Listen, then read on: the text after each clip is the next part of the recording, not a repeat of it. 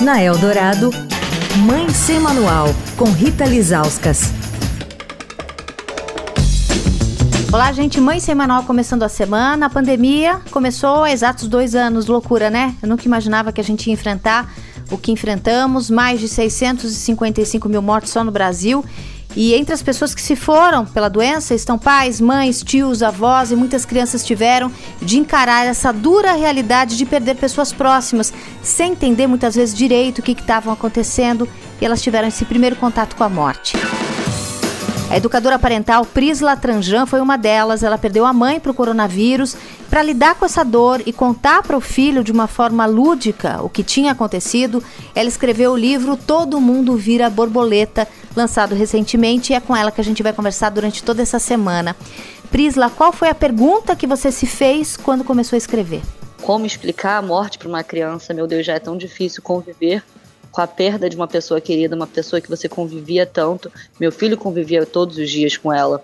E, e ele perguntava, mãe, cadê minha avó? Mãe, por que, que você tá chorando? Mãe, o que, que tá acontecendo? Com dois anos e meio, ele me fazia umas perguntas que eu falava, meu Deus, como é possível uma criança tão pequena me encher de pergunta num momento tão difícil? Como responder, né? E, e foi assim que eu consegui botar para fora, acho que a minha dor. Eu escrevi o livro sem ter pretensão de torná-lo um livro público, né? Em primeiro lugar, eu só escrevi. Eu usei uma metáfora, né? Que eu acho que é a maior metáfora que a gente tem sobre a, a, a transformação da vida é a, a lagarta, né? Ela é a borboleta. Então, vem de uma família de lagartas a família de lagartas é a minha família, literalmente. Eu sou a mamãe lagarta na história e a vovó lagarta é a minha mãe. A mamãe lagarta ela era uma criança, né? E vivia com a sua mamãe. E a mamãe dela foi envelhecendo, com o tempo passando, e mostra como que foi isso para a mamãe lagarta, né? Ser criança, depois ser adolescente, crescer e virar adulta, ajudar, começar a ajudar em casa, né? O pai, o avô, no caso, que já estava envelhecendo, e a vovó também, e a vovó precisava descansar, a vovó lagarta, ela já estava muito velhinha, e a mamãe já tinha deixado de ser criança, e, e a vovó precisava descansar, então se desenrola assim, né? como se fosse a vida de uma família de lagartas com a, a passagem do tempo bem transcrevida, né?